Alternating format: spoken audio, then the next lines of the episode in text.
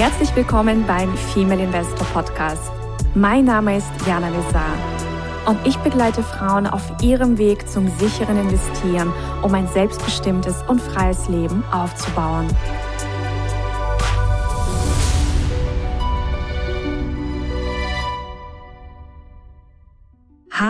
Liebe Investorinnen, hallo liebe Ladies. Ich begrüße euch ganz, ganz herzlich zu einer frischen Folge beim Female Investor Podcast und habe wieder mal eine fantastische Lady an meiner Seite und zwar ist das Carola Ferstl.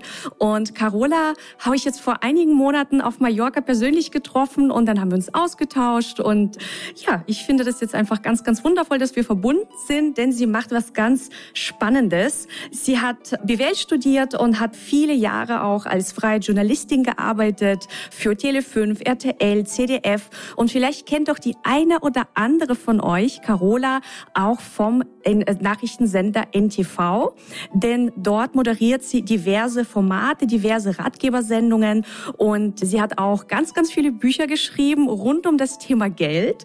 Also zum Beispiel Frauen sind die besseren Anleger, Geld tut Frauen richtig gut, mein Börsenbuch und so weiter und so fort. Also es sind wirklich einige Bücher. Und ja, ich finde das ganz toll, dass du dir heute die Zeit nimmst, hier mit mir zu plaudern über das Thema Geld und Investieren. Herzlich willkommen. Ja, danke, danke für die Einladung. Vielen, vielen Dank. Ich freue mich sehr, dass ich hier bei dir sein darf. Und äh, ja, tatsächlich habe ich auch gerade im vergangenen Jahr jetzt also die Zeit genutzt mit Corona und ein neues Buch rausgebracht. Das heißt Keine Angst vor Mäusen. Super, das ist ein ganz, ganz spannender Titel. und das werden wir auch super gerne in die Show Notes verlinken. Was war deine Motivation, dieses Buch zu schreiben, nachdem du ja schon so viele geschrieben hast? Ja, und tatsächlich ist es auch nicht ähm, jetzt wirklich das Rad neu erfunden, sondern es geht auch wieder um alle Aspekte des Geldes und der Finanzen und spricht insbesondere Frauen an. Also äh, witzigerweise das Thema Mäuse, also meine junge Tochter, die ist jetzt 18, die hat das gar nicht verstanden, was Mäuse heißt. Also die benutzen das gar nicht mehr Mäuse für Geld.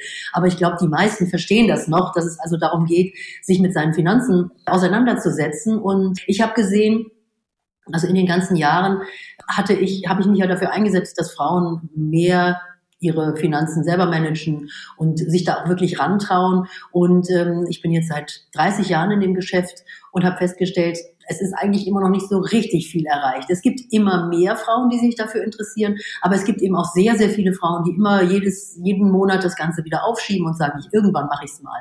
Und für die ist dieses Buch. Also vor 25 Jahren habe ich mein erstes Buch mit Bodo Schäfer zusammen äh, rausgebracht. Das hieß Geld tut Frauen richtig gut und das Thema hat sich dann durch meine ganze Karriere gezogen und jetzt eben keine Angst vor Mäusen als aktuelles Buch. Da geht es eben auch wieder um alle Aspekte, die man mit Finanzen hat. Da geht es auch um Geld und Beziehungen, Geld und Kindererziehung, aber natürlich auch Aktienanlage. Das ist ja mein Hauptthema. Und all das ist in einem Buch. Sehr schön.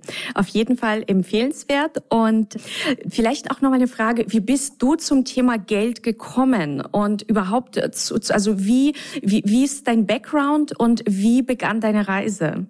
Ja, also das Ganze, man muss das wirklich so sehen, fängt im Kindesalter an. Also die Prägung, wie man zu Geld steht und wie man mit Geld umgeht, beginnt wirklich im Kindesalter. Und äh, ich hatte das Glück, dass ich in einer Familie aufgewachsen bin. Geld hat, war kein Problemthema, also es war immer genug Geld da, das ist schon mal sehr schön. Aber es war eben so, dass man auch über Geld sprach. Meine Mutter hat immer auch gearbeitet und äh, hatte ihr eigenes Geld. Hm, also es war ein Thema, das eigentlich entspannt angegangen wurde. Ich habe äh, Taschengeld bekommen und habe dann irgendwann angefangen, so ein bisschen Sachen auf dem Flohmarkt und so zu verkaufen. Also das mhm. ist vielleicht so die erste Begegnung auch mit Geld gewesen, wo man festgestellt hat, wenn man sich von seinem alten Spielzeug trennt, bekommt man Geld in die Hand und kann sich schönes neues Spielzeug kaufen. Also so banal fängt das vielleicht an im Kindesalter. Und äh, dann habe ich festgestellt, dass ich an Verwandte und Bekannte die Bastelarbeiten aus der Schule auch immer gewinnbringend verkaufen konnte. Und so bin ich eigentlich reingewachsen in das Thema.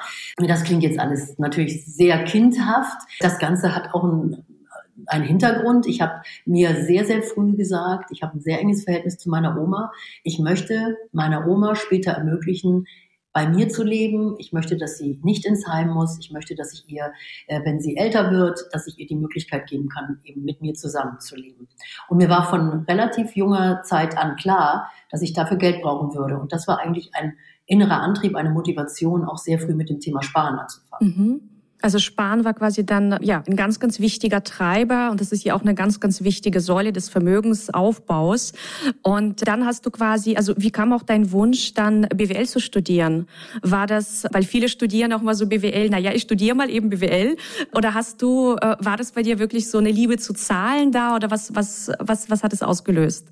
Nein, also ich liebe Zahlen gar nicht. Also das muss ich vielleicht mal an der Stelle sagen. Ja, also ich hatte Schwierigkeiten mit Mathe wie viele Leute und ich habe, glaube ich, fünf Jahre nach meinem Abschluss, nach meinem Diplom, einen Albtraum mal irgendwann gehabt. Ich hätte Buchhaltung nicht bestanden. Oh ja. Ich kann mich noch an diesen Albtraum erinnern, Träume, ja. als wenn das, als wenn es so eben gerade passiert wäre. Mhm. Äh, ich bin morgens aufgewacht und dachte, Scheiße, ich habe meinen, ich habe meinen Abschluss nicht geschafft. Ich habe Buchhaltung nicht geschrieben. Ich hab's, bin durchgefallen. So und das ist also insofern insofern, das vielleicht mein Verhältnis zum Thema Zahlen. Aber das bedeutet ja nicht, dass man nicht trotzdem gut an der Börse sein Richtig. kann. Da reden wir vielleicht gleich noch drüber. Denn Börse hat zwar viel mit Zahlen zu tun und du machst das ja auch in deiner Arbeit ganz toll, dass du den Frauen und Teilnehmerinnen bei dir beibringst, wie man eben diese Zahlen auch, ja, erobern kann und wie man mit diesen Zahlen umgeht. Aber gerade Geldanlage hat natürlich auch ganz viel mit Emotionen zu tun. Und die Börse, machen wir uns nichts vor, die Börse hat sehr viel mit Gefühl zu tun. Und insofern, das ist immer auch so mein Ansatz, wenn Frauen sagen, nee, ist zu viel Zahlen, dann versuche ich ihnen immer mit Börsenpsychologie so ein bisschen zu erklären, dass eigentlich sehr viel Gefühl dabei ist und dass sie gut gewappnet sind, an die Börse zu gehen. Ja. Also das dazu.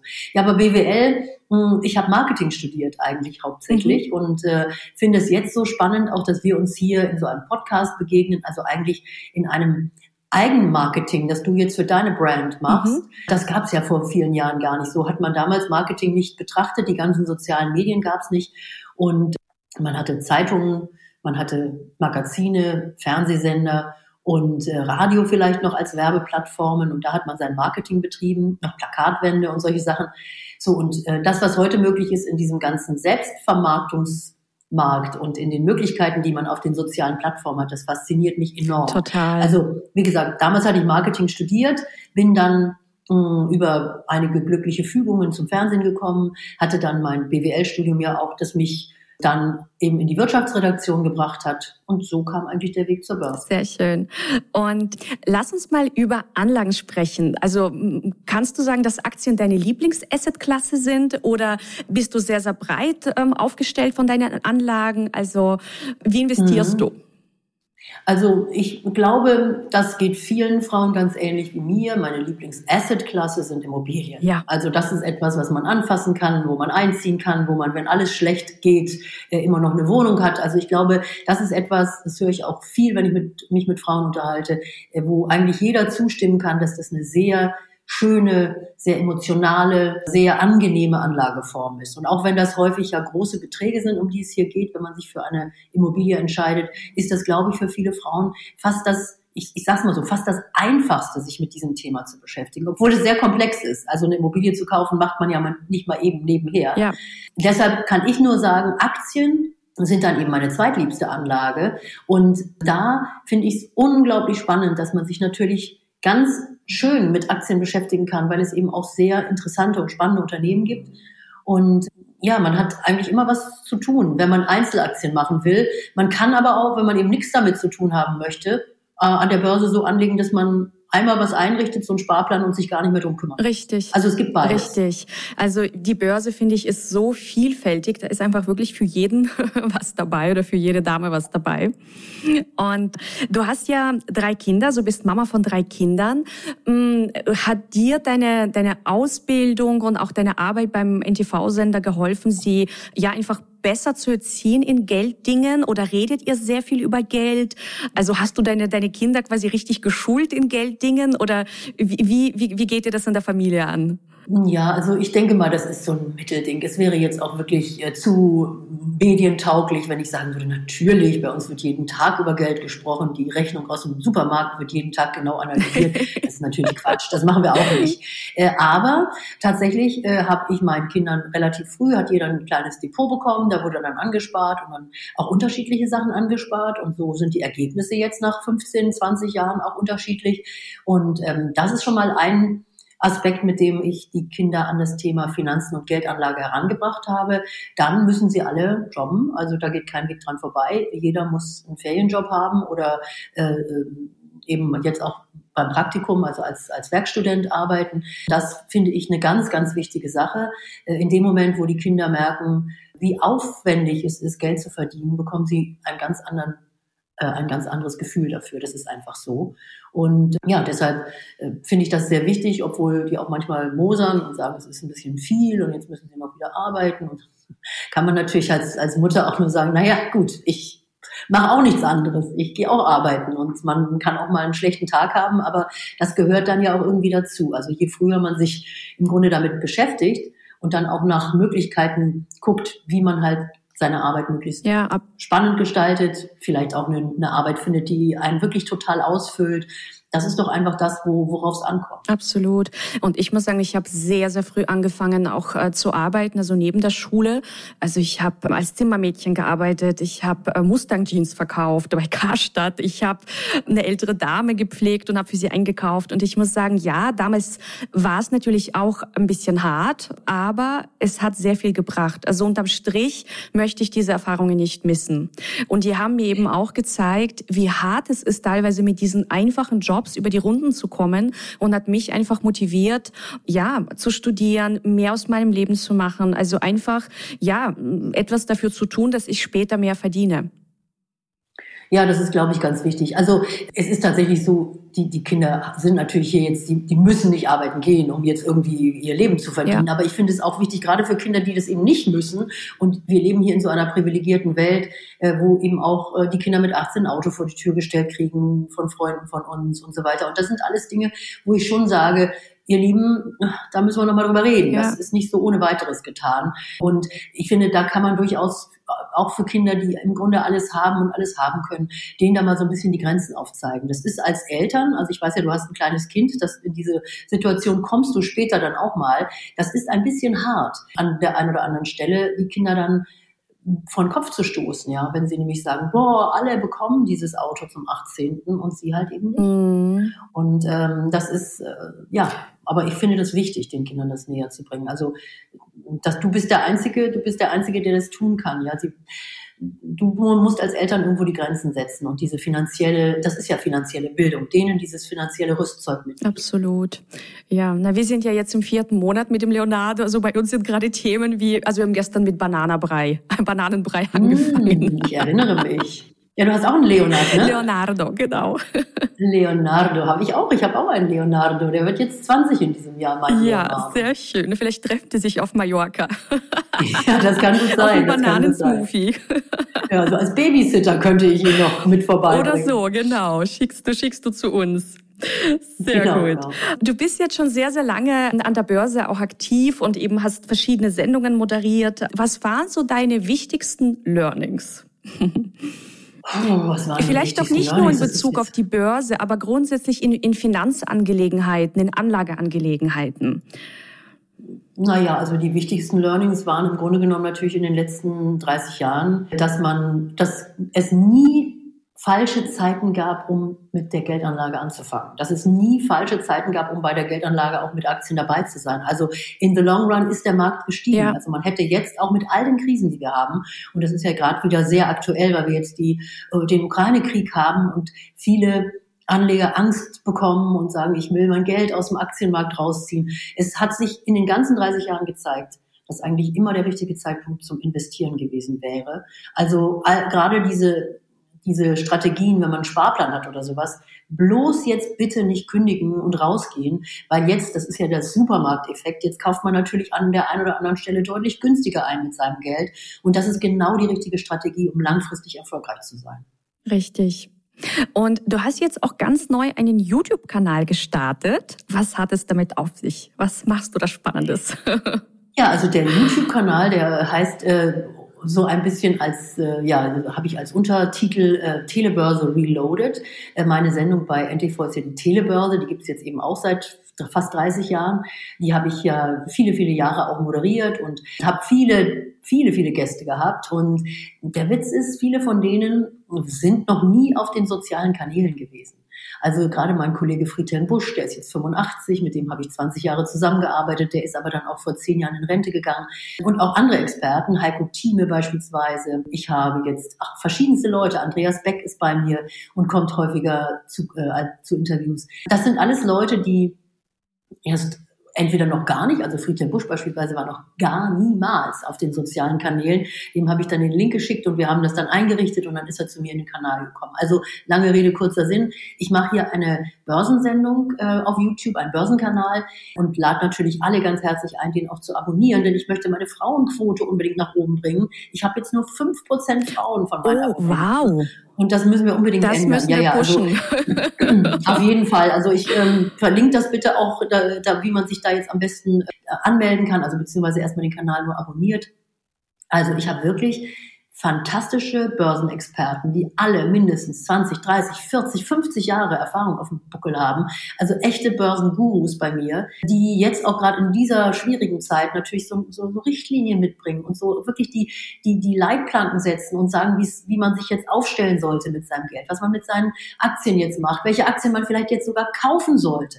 Also das bringe ich alles auf dem Kanal und ja, freue mich sehr. Also immer wieder, wenn ich jemanden, wenn sich jemand auch bei mir meldet aus diesen Telebörsenzeiten, der jetzt eben in die neue Welt kommt, auf den YouTube-Kanal. Also ich finde das wahnsinnig spannend. Und das Interesse ist groß. Ich sehe das bei den sage ich jetzt mal, Konkurrenten sind ja keine Konkurrenten, sondern mit, Mitplayern bei YouTube, die großen Finanzkanäle, die wir in Deutschland haben. Ich hatte heute beispielsweise den Thomas, das ist der Gründer von Finanzfluss. Mhm. Und der war bei mir, der hat jetzt gerade auch einen Bestseller und hat äh, ein Buch geschrieben zum Thema Finanzen, aber hat eben mit Finanzfluss jetzt schon eine Million Abonnenten. Also es sind genug Menschen da, die sich für Börse interessieren, jetzt eben auf diesem neuen Kanal. Ja, super. Werden wir auf jeden Fall verlinken und äh, ich bin sicher, es kommen mehr Frauen, weil was ich auf jeden Fall beobachte ist, dass die Frauen, also wenn sie mal Blut geleckt haben, wenn sie das mal für sich entdeckt haben, dann sind die auch so gut.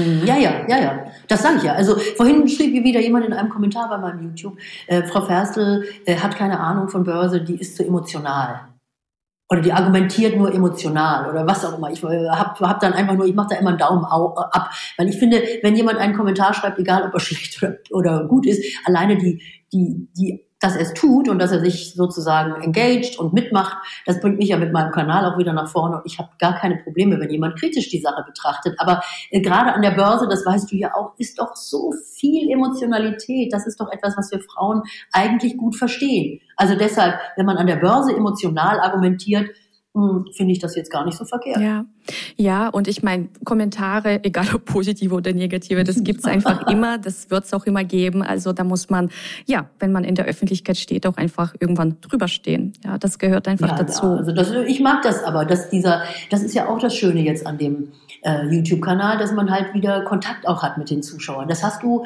im Fernsehen eben nicht. Stimmt. Ich mache meine Sendungen, die werden aufgezeichnet. Äh, ich habe da also keine Live-Gäste, ich habe kein Live-Publikum. Das heißt, ich bin ganz alleine im Studio, wenn ich meine Sendung mache. Und die werden dann nachher irgendwann ausgestrahlt. Also die sind eben auch nicht live.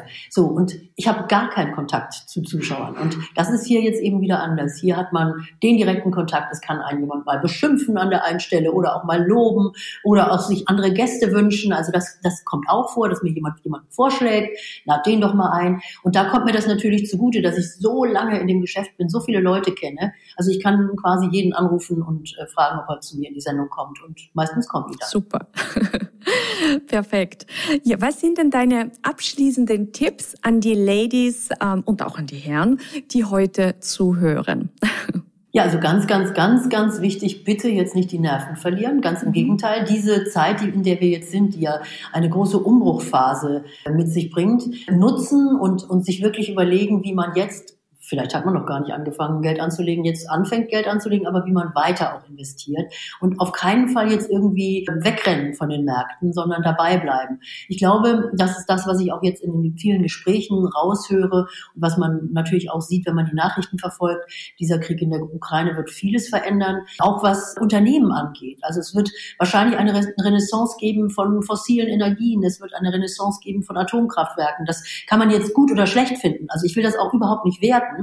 Aber das wird jetzt passieren, weil wir unabhängig, schnell unabhängig werden wollen von russischem Gas und Öl und dann eben Alternativen dafür haben müssen und die sind halt so schnell nicht mit Sonne und Wind aufgebaut. Das geht nur, dass wir die, die Dinge nutzen, die es schon gibt. Und das ist halt leider eben die schmutzige Energie sozusagen in Anführungsstrichen. Also da wird es eine Wende geben. Ja. Es wird aber auch gleichzeitig trotzdem weitergehen in den Alternativen, in den nachhaltigen Produkten und Geschäftsideen. Also auch da kann man investiert sein. Das heißt, es gibt wahnsinnig viele Chancen. Man muss sie jetzt nutzen.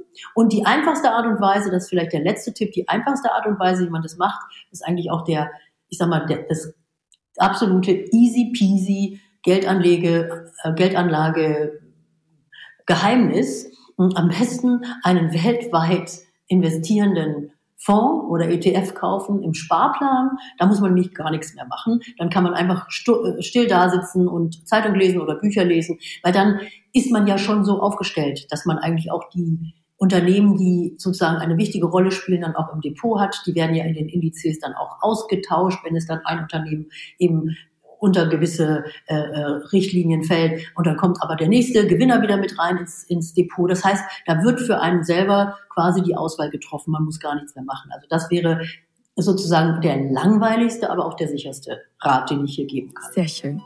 Dann bedanke ich mich ganz herzlich für deine Zeit und ja, freue mich, dass du heute dabei warst und wir sehen uns sicher bald auf Mallorca, denn da bist du ja auch regelmäßig. Da bin ich regelmäßig, freue ich mich, dich zu sehen und den kleinen Leonardo natürlich genau. auch. Ich genau. wünsche dir einen schönen Nachmittag. Danke dir, Carola. Ciao, ihr Lieben. Tschüss. Das war der Female Investor Podcast.